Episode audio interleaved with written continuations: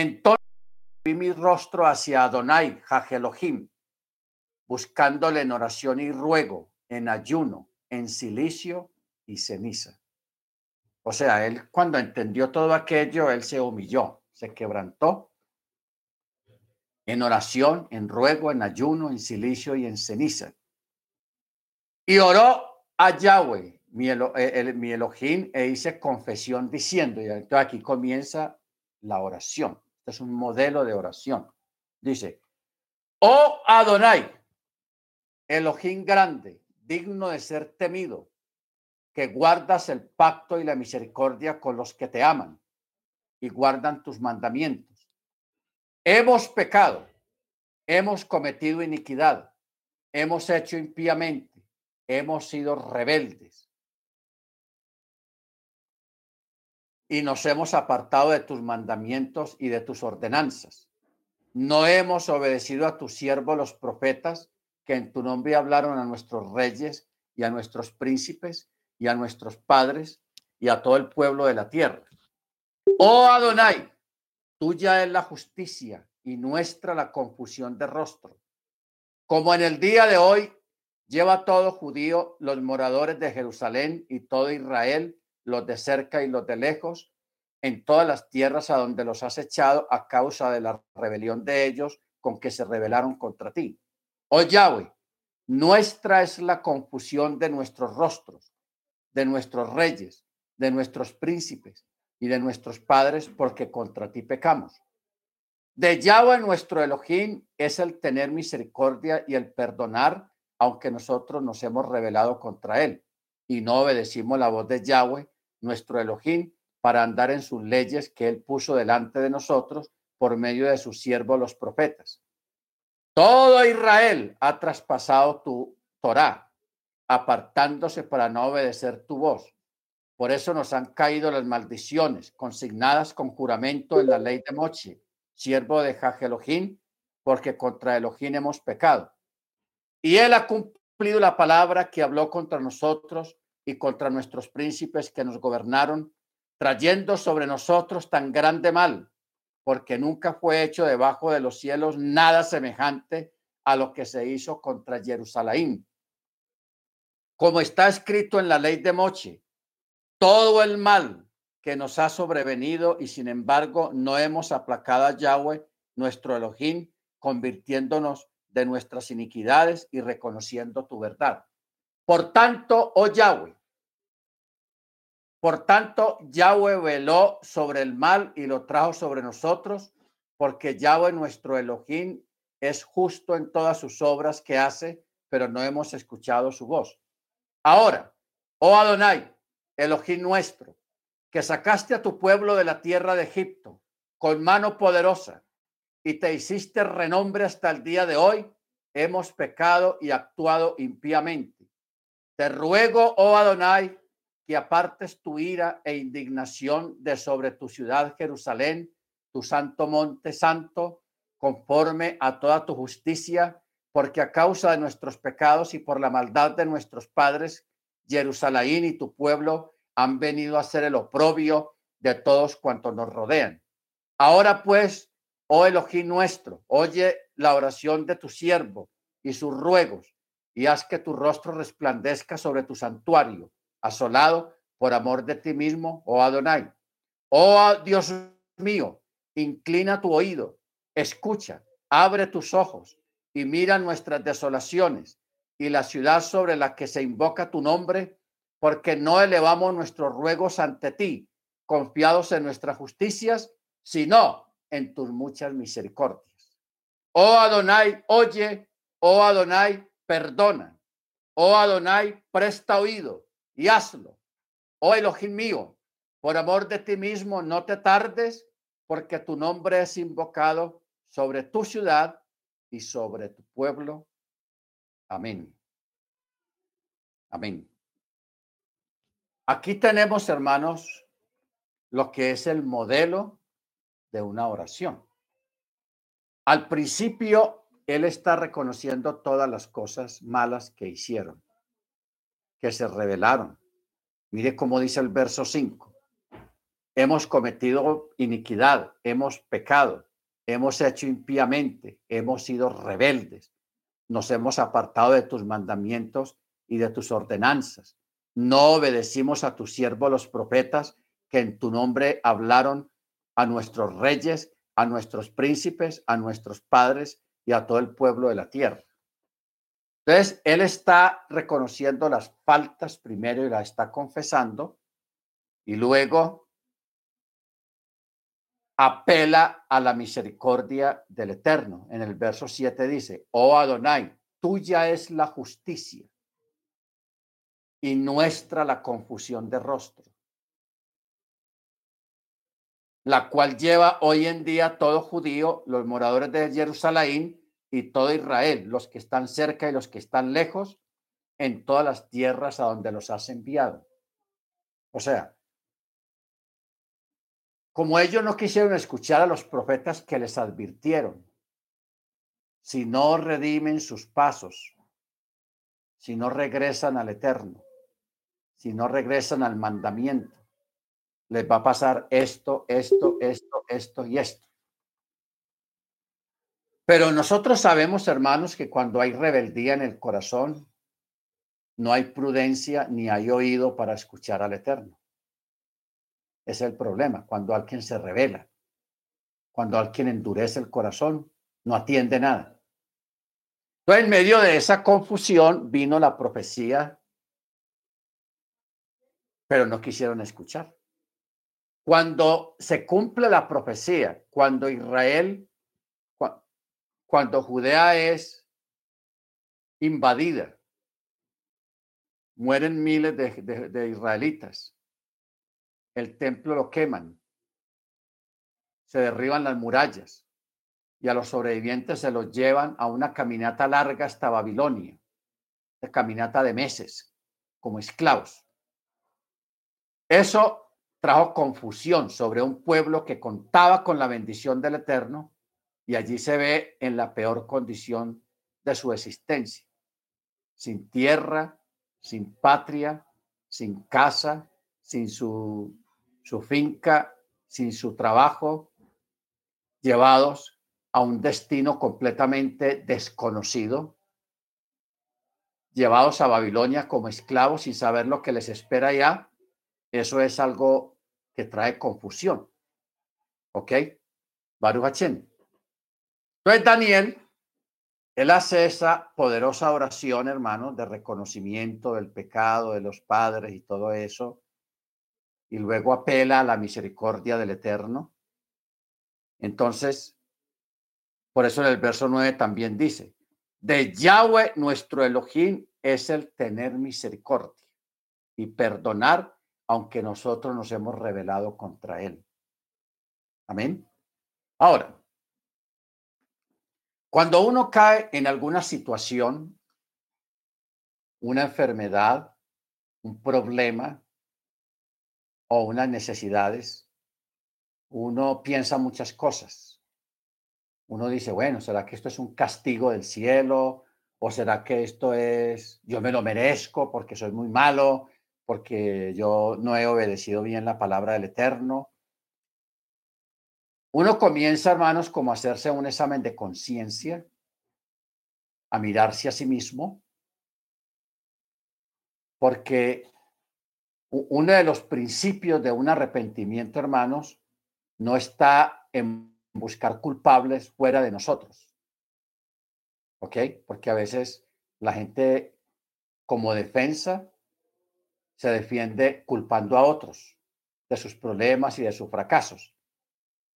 Pero aunque haya intervención de otros hermanos, nosotros somos los primeros culpables y somos los primeros acreedores de, las consecuencias por eh, nuestros descuidos, por nuestra forma de, de trazar las cosas.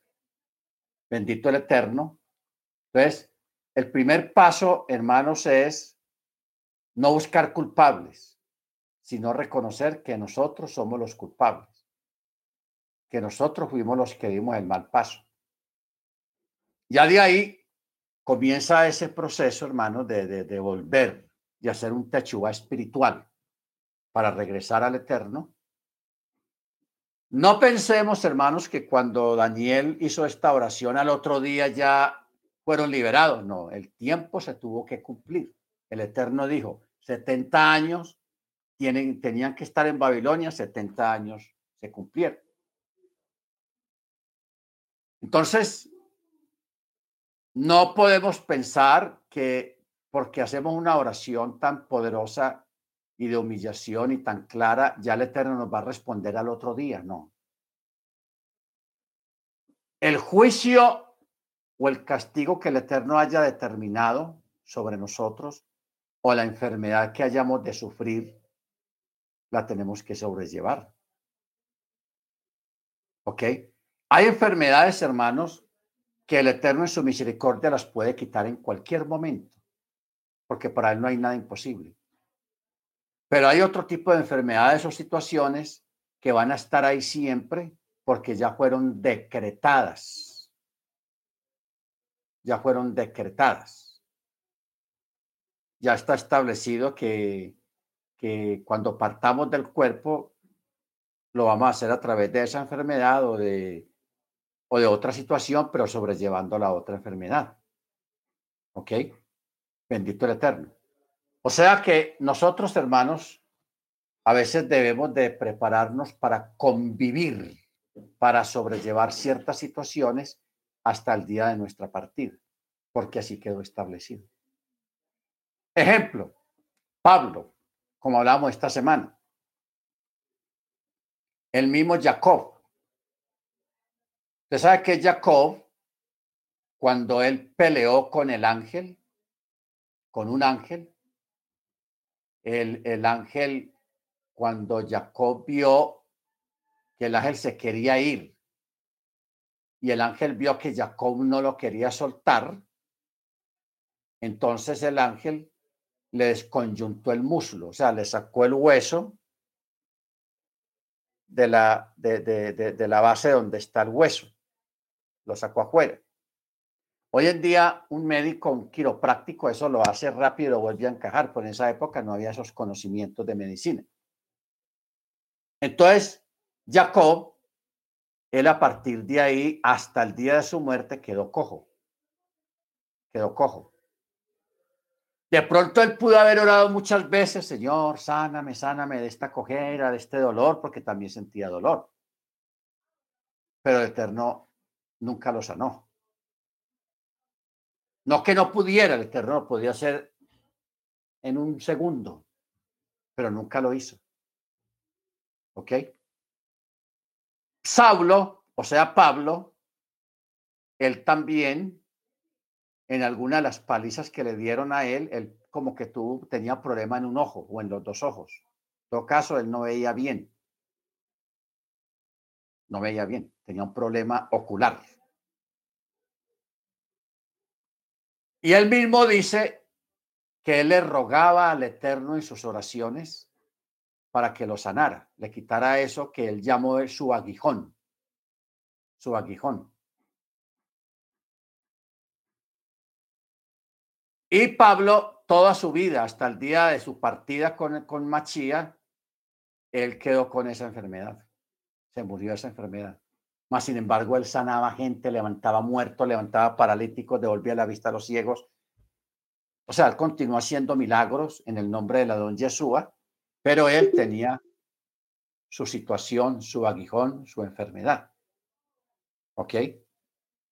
Entonces, no es que tenga que ser así como yo estoy hablando, poniendo estos dos ejemplos en el caso de Jacob y en el caso de Saulo, de, de Pablo sino que son situaciones que se presentan muchas veces para, para evitar, porque existen muchos midrases sobre eso, al menos lo de Pablo, porque Pablo fue un hombre que tuvo un don de sanidad muy desarrollado, muy grande, muy poderoso, y también recibió mucho conocimiento, muchas revelaciones de parte del Eterno.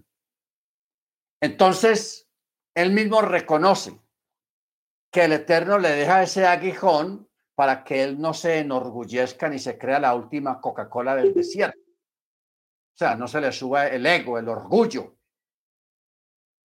¿Ok? Porque hay gente que tiene algunos dones muy espectaculares y se vuelven orgullosos, se vuelven vanidosos, se vuelven altivos. Entonces el Eterno, para bajarle esa altivez y mantenerlo ahí, como se dice en palabras modernas, en un bajo perfil, en un perfil normal, bajo, el Eterno permite esos aguijones. No que el Eterno no sea capaz de sanarlo o, no que la persona no tenga suficiente fe para ser sanado, no tiene nada que ver con eso. Son aguijones, son cosas que el Eterno pone.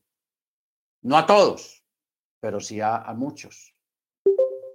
Porque hay hermanos que el Eterno los sana de muchas enfermedades, son liberados, están súper bien, porque el Eterno los sana, pero hay otros que tienen que llevar la cruz, el madero, el aguijón, ahí llevándolo, llevándolo, ¿ok? Hasta el día de, la, de su partido. Bendito el Eterno. Eso no hace menos al Eterno, ni hace menos al creyente. Ya eso es un secreto, una relación personal entre el cielo y el creyente. Amén. Bendito sea su nombre. Baruch Hachem. Entonces, tenemos que aprender esos detalles, porque hay personas que sufren una enfermedad, una situación, y piensan que es que el Eterno no los ama, que ya fueron desechados, y empiezan, se meten en un montón de, de pensamientos malos, pensamientos no sabios, porque eso es de falta de sabiduría. ¿Ok?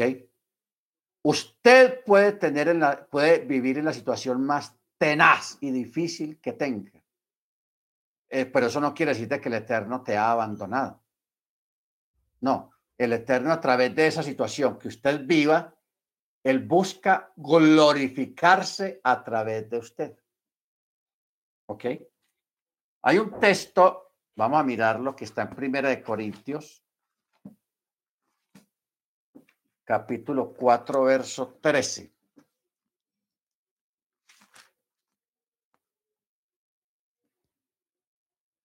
Vamos a leerlo a partir del verso 10. Dice, Primera de Corintios 4:10 dice, nosotros necios por amor al Mesías, ustedes prudentes en el Mesías, nosotros débiles, vosotros fuertes, vosotros honorables y nosotros sin honor. Hasta este mismo momento padecemos hambre, tenemos sed, vestimos harapos, somos golpeados y deambulamos de un sitio para otro sitio. Nos fatigamos trabajando con nuestras propias manos, siendo maldecidos, pero bendecimos, siendo perseguidos, soportamos, siendo difamados, consolamos y hasta ahora hemos llegado a ser como la escoria del mundo, el desperdicio de todo. No os escribo de esta manera para avergonzaros, para que se sientan mal, de ninguna manera, sino que os amonesto como a hijos míos amados. Porque aunque tengáis diez mil pedagogos, o sea, diez mil maestros, en Machía no tenéis muchos padres. Porque en Yeshua Hamachía yo os engendré por medio de la predicación de la palabra. Por tanto, os ruego que me sigáis imitando. Amén. Muy bien. Este era el texto, hermano Freddy, que estábamos buscando esta semana. ¿Ok? Siendo maldecidos, pero bendecimos. Amén. Siendo difamados, pero consolamos. Baruch eh, aquí Pablo está hablando de, situaciones que cualquier persona las puede vivir, pero él está hablando por sí mismo porque él vivió estas cosas. Él le dieron palizas que lo dejaban, la gente pensaba que ya se murió, pero él sobrevivía. Pero cuando a una persona le da una paliza, hermanos, como para dejarlo muerto, queda con heridas, queda con cicatrices, quedan con huesos rotos, con costillas rotas. Por eso en una de esas palizas él perdió, tuvo una lesión muy fuerte en, el, en los ojos o en el ojo, que eso se le quedó permanente. Pero con todo y eso, hermano, en esa situación, él bendecía, seguía siendo de bendición, seguía siendo de consolación a los hermanos y seguía sanando a las personas. Una persona, una situación de esas puede amargarse. Eh, a esta gente que uno les predica, que uno los eh, ora por ellos, que uno se preocupa por ellos y mire cómo le pagan a uno, cómo lo tratan a uno. No, yo no voy a seguir en esto, yo más bien renuncio, me quedo quieto y más bien me, dedico a la oración y ya, porque la gente es muy mal agradecida. Él pudo haber optado por ese camino, pero no lo hizo. No lo hizo. Entonces, en él tenemos, hermanos, ese ejemplo y esa enseñanza. ¿Ok? Porque es que este día de Yom Kippur es como un día para uno hacer una retrospectiva, para uno analizarse a sí mismo. Porque estamos pidiendo perdón, pero nosotros perdonamos. Estamos pidiendo perdón, pero nosotros nos portamos bien con las personas. Nosotros permitimos que de pronto nos llenemos de amargura en el corazón porque alguien habló mal de nosotros o se expresó, nos trataron mal. Eh, tenemos que luchar, hermanos, todos nosotros, para que la amargura no llegue a nuestro corazón, no se anide en nuestro corazón. Porque un corazón amargado eh, es un peligro, es una, algo que no es bueno. Y nosotros tenemos que estar liberados de, de, tener amargura en nuestro corazón. Amén. Por eso, cualquier cosa mala que digan, cualquier mal trato que nos den, que nos resbale. Tratemos de excusar a la persona. Si alguien te dijo palabras muy desagradables, usted diga, no, eso tal vez lo dijo porque eh, estaba en un mal momento o, en fin, hacer, hacerlo de esa manera. Pensar así. ¿Ok? ¿Para qué? No importa si la persona lo hizo con maldad, no pensemos en eso, sino que en nuestro corazón tratemos de excusarlo, de excusarla, con el propósito de que no haya amargura ni odio en nuestro corazón, porque si si nosotros permitimos que, la amargura y la tristeza y el dolor y el odio entren en nuestro corazón, perdemos. Y es el propósito del enemigo, que usted esté mal, que usted pierda el gozo de la salvación, que usted pierda la esperanza en el Mesías. ¿Ok? Eso es lo que el enemigo quiere de nosotros. No la persona, sino el que está detrás de la persona. ¿Ok? Entonces, ustedes recuerdan que lo voy a volver a repetir, la historia de un rabino, don Moré, que escogió dos alumnos. Les digo, vengan muchachos, vamos a dar una vuelta. Se fueron a dar una vuelta y él los escogió adrede porque él los conocía muy bien en su carácter espiritual. Entonces llegaron a una casa y él tocó la puerta de esa casa y salió una mujer. Shalom, rabino, ¿cómo está? Eh, bien, bien, bien. Voy a entrar. Entonces él le dijo a los dos muchachos, muchachos, espérenme aquí afuera que yo voy a entrar un momentico con la señora. Y él entró y los muchachos quedaron afuera. ¿Ok?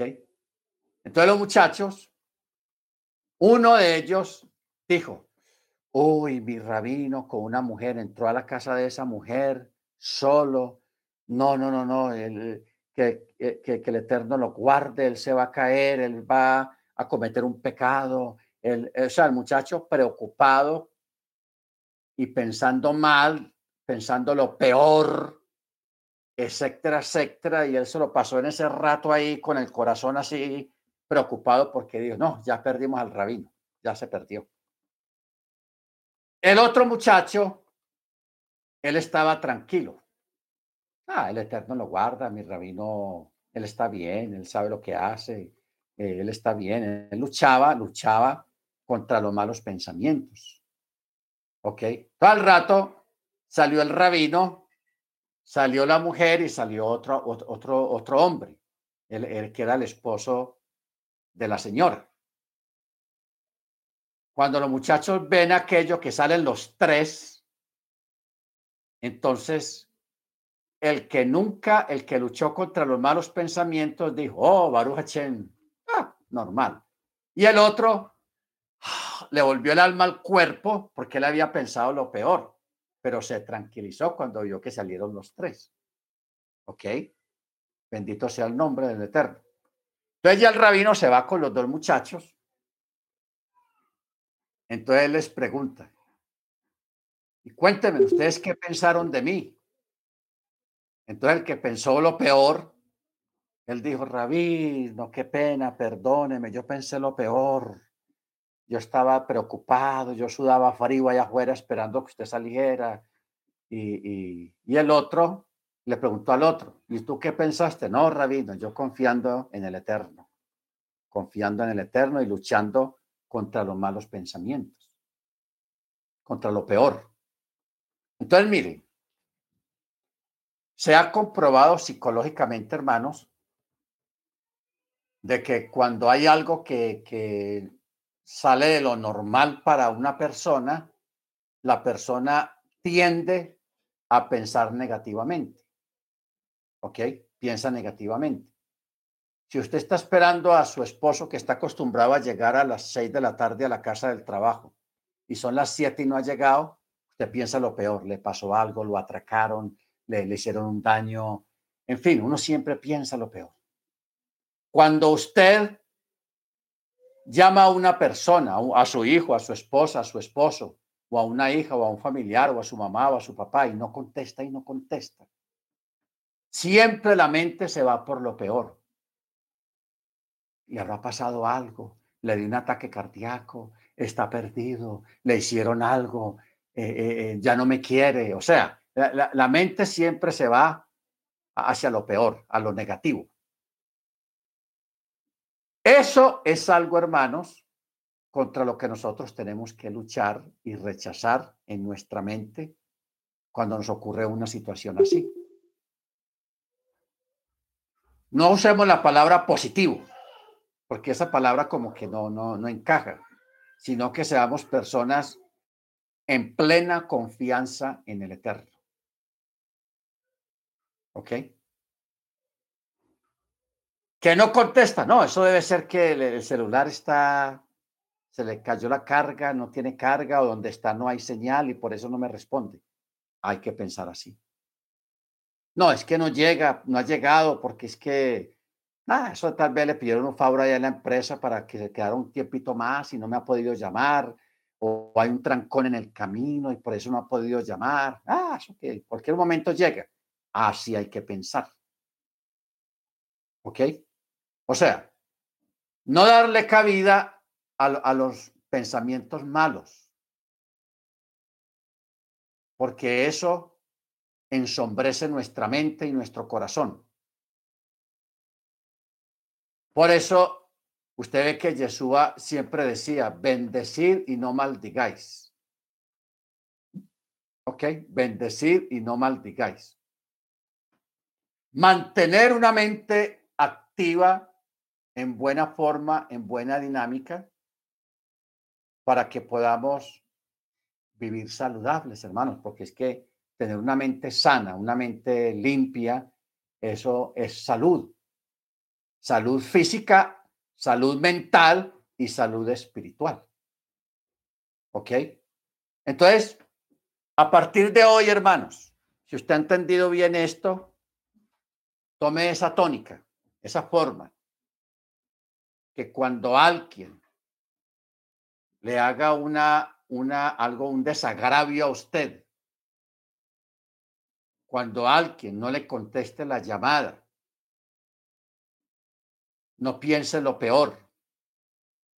O cuando alguien le, le, insulta, te dice unas palabras que a usted no le gustan, desagradables. Usted no se ponga a la defensiva, sino, sino que trate mentalmente en su corazón de excusar a la persona. Excusarlo. Decir, no, eso lo dijo porque, ah, eso quién sabe qué problema tendrá, qué situación tendrá, eh, que así, hermano, excusando a la persona por lo que te dijo, por lo que te hizo. Excusar la persona. ¿Ok? Los sabios dicen, hermanos, esto es un midras, pero muy bueno. Los sabios dicen que Aarón, cuando estaba lidiando con más de un millón de personas allá en el desierto, entonces que él mediaba entre dos personas que estaban disgustados entre sí, él mediaba. Cuando él veía que habían dos personas que estaban peleados, que no se querían ni hablar, y todo eso, y que hubo un disgusto, hubo una discusión, y que estaban alejados, no se hablaban. Entonces, Aarón, lo que él hacía era que él iba y hablaba con uno y le decía, fulano de tal, mira, ¿cómo te parece que el fulano de tal eh, está llorando, está preocupado, se siente muy mal? por, el, por, lo, por lo que te dijo, por el problema que tuvieron. Qué pesar de la persona, ¿por qué no, no buscas el chalón? ¿Por qué no hacen las paces? Eso está muy tenaz. Eh, esa persona está preocupada, está sufriendo, no tiene libertad. Entonces la persona que escucha eso queda preocupada. Luego Aarón iba donde el otro y le decía exactamente las mismas palabras. Fulano de tal, ¿cómo te parece que fulano de tal, con el que tuviste tal situación, está preocupado, no come bien, no duerme bien, eh, eh, está llorando porque por esa situación, se siente muy mal por lo que pasó. Entonces, ya las dos personas ya estaban preocupados el uno por el otro y hacían las paces.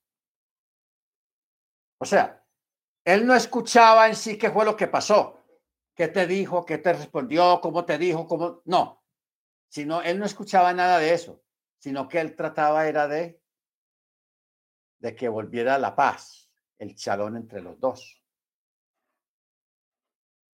Entonces, si nosotros, por eso es que en Mateo, hermanos, habla de eso y hay una bendición extra para los que practican este tipo de, cosas. Mateo capítulo 5. verso 9. Mire cómo dice. En Reina Valera dice, bienaventurados los pacificadores, porque de ellos, ellos serán llamados hijos de Elohim. Pero el texto original dice, bienaventurados los que procuran la paz, el shalom, porque ellos serán llamados hijos de Elohim. ¿Ok? O sea, los pacificadores.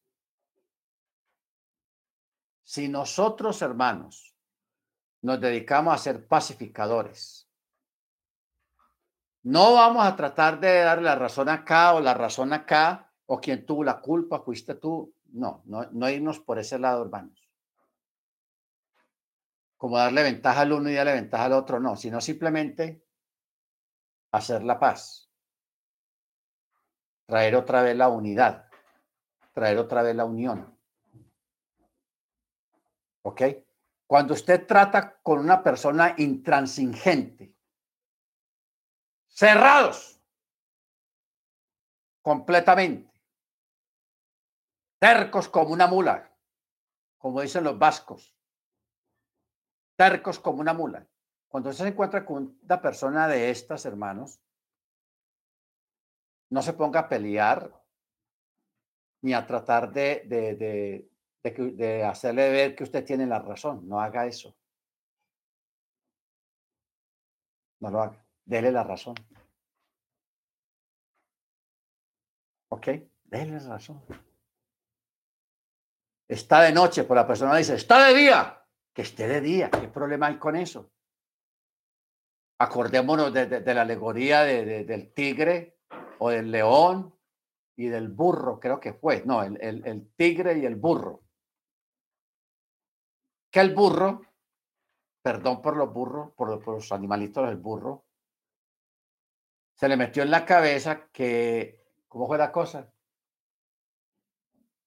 Que la hierba era, no era verde, sino que era de otro color. Creo que era así la historia, era de otro color.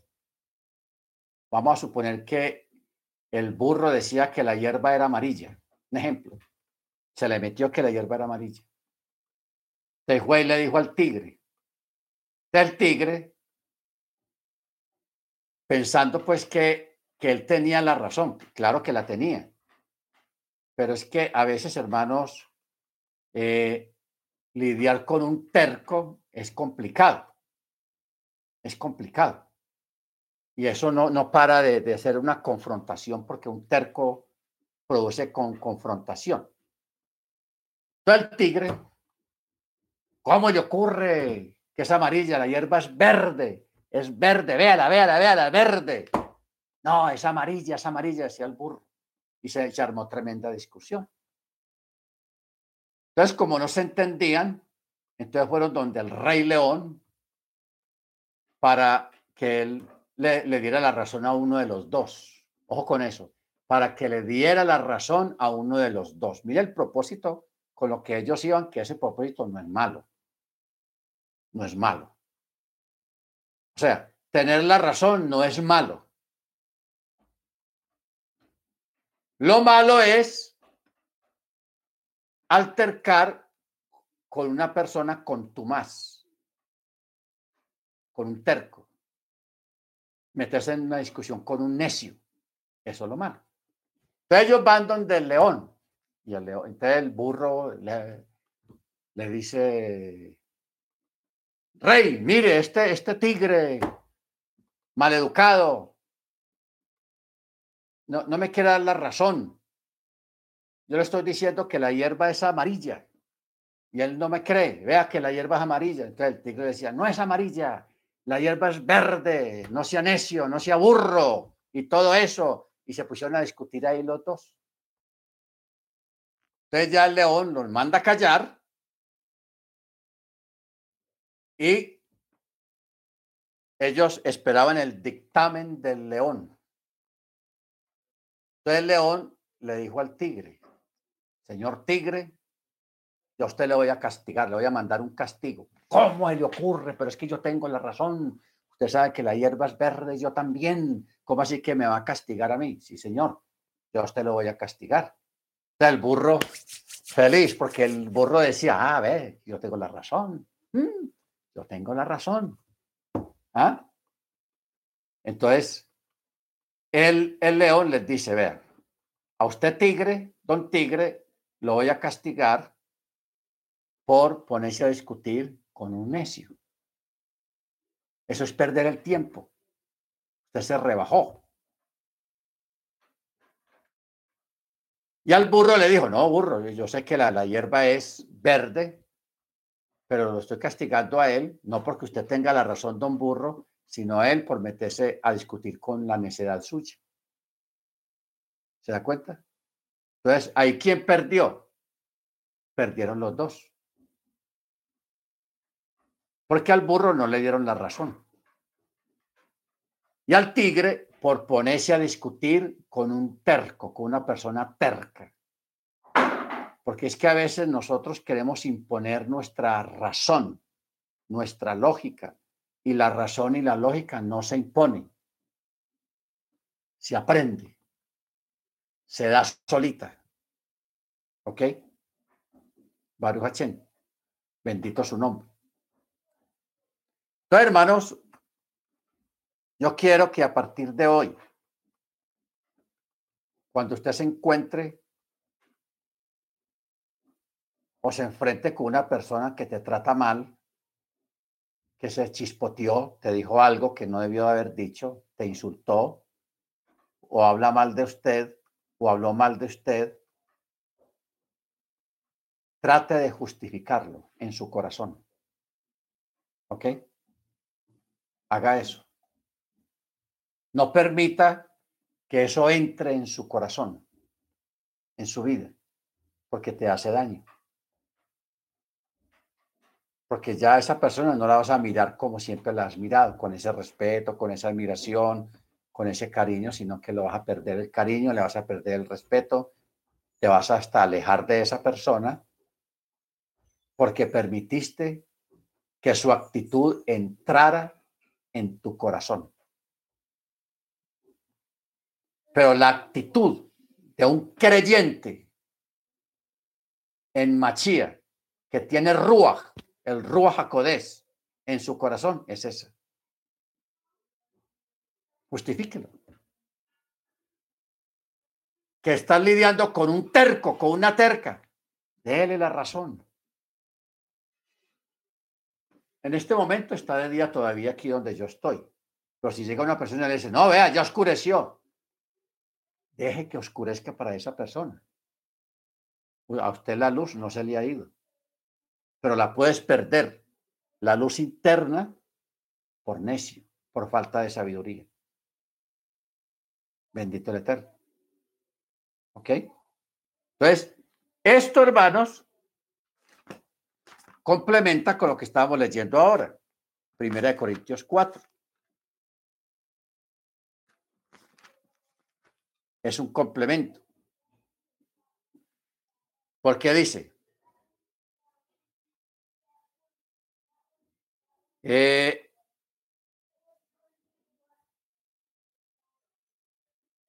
siendo difamados, consolamos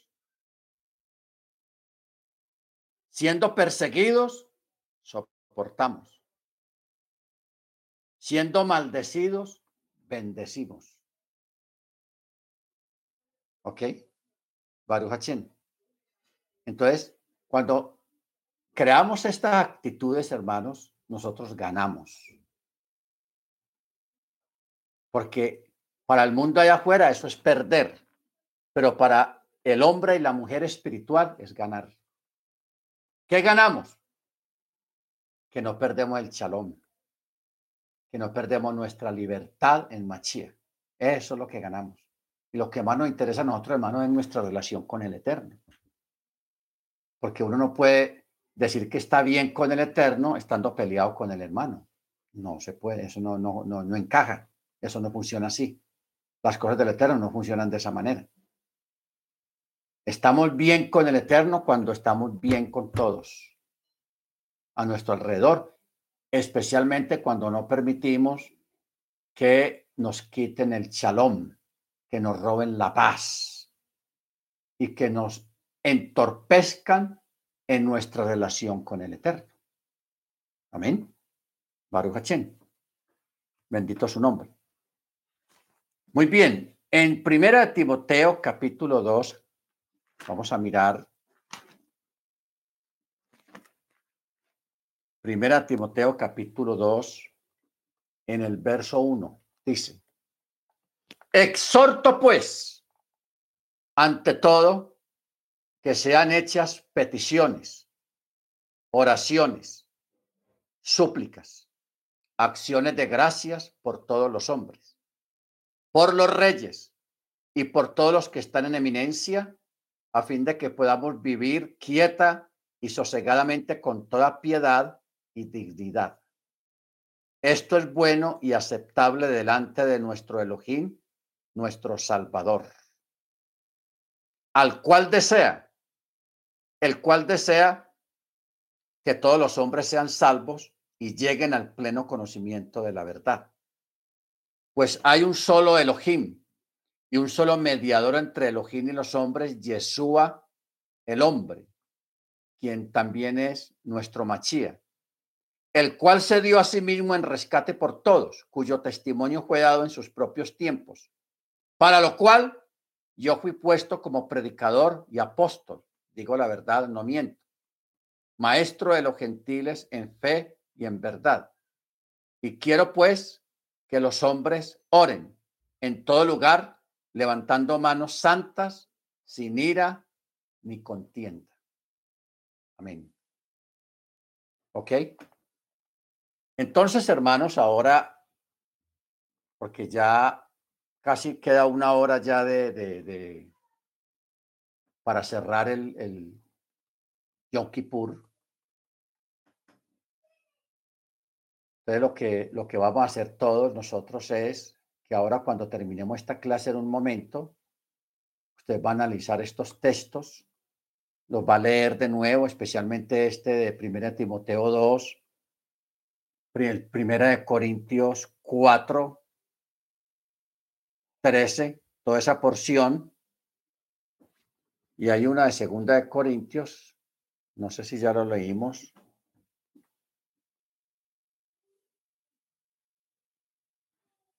Donde, sí, aquí donde Pablo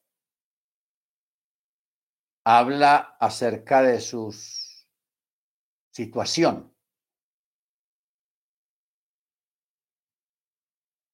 Verso 7 dice, aún con la grandeza de las revelaciones, lo que hablamos ahora, por lo cual, para que no me enaltezca, me fue dado un aguijón en la carne, un mensajero de Hasatán, que el Eterno lo reprenda, que me abofetee a fin de que no me enaltezca.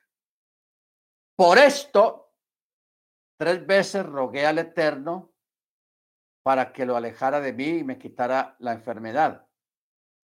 ¿Qué me dijo él, el Eterno? Bástate mi gracia, porque el poder se perfecciona en nuestra debilidad. Por tanto, gustosamente me gloriaré más bien en mis debilidades para que resida en mí el poder del Mesías. Amén. O sea, lo que para el ser humano allá afuera es debilidad, para el Eterno es fortaleza. El perdonar es fortaleza. El justificar es fortaleza. El olvidar la ofensa es fortaleza. ¿Ok? Ahí donde nos hacemos fuertes, como rocas, como pedernales, y ahí donde ganamos. Bendito sea el nombre del Eterno. Muy bien, hermanos. Vamos a, a, orar. Yo quiero, espero y pido al Eterno que te conceda su gracia, su bondad, su misericordia, que te conceda tus peticiones, pero ante todo, que llevemos a cabo esto que acabamos de explicar, porque ahí es donde está la verdadera fortaleza y la verdadera grandeza. ¿Ok? Porque la la verdadera grandeza no es tener mucho dinero, ni el mejor empleo, ni la mejor casa, ni el mejor carro, eso no es grandeza. La verdadera grandeza está es cuando hacemos lo que al Eterno le agrada que hagamos. Amén. Esa es la verdadera grandeza y la verdadera fortaleza.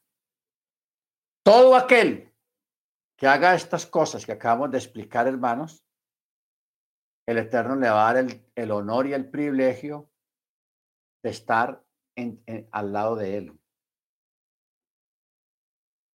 Porque no olvide, que la escritura dice que al, humilde él lo tiene cerca y al altivo ¿cómo?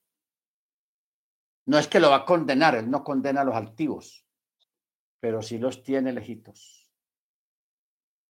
retiraditos. Así lo dice la escritura. Porque al altivo mira de lejos, pero al humilde lo tiene cerca. Amén, hermanos. Baruch. Muy bien. Entonces vamos a orar. Vamos a orar, vamos a darle gracias al Eterno por este día. Bueno, ahora usted va a hacer el cierre de todas maneras, pero al menos aquí entre nosotros, a través de este medio, eh, yo hacer una oración especial para que el Eterno les bendiga, les guarde, les sane en su voluntad, le abra las puertas de la bendición. Amén. Y el Eterno ponga su rostro sobre usted, cada uno en particular. Llevarejeja Donai Beis Mereja, Yaera Donai Panaib, Aleja Bijuneja, Yasa Donai Panaib, Aleja Beyasen, Leja Shalom. Baruch Chen Leolam Baed, Toda Rabá, Adon Yeshua Hamachia. Amén. Mi jamoja Baelín Ataja Donai.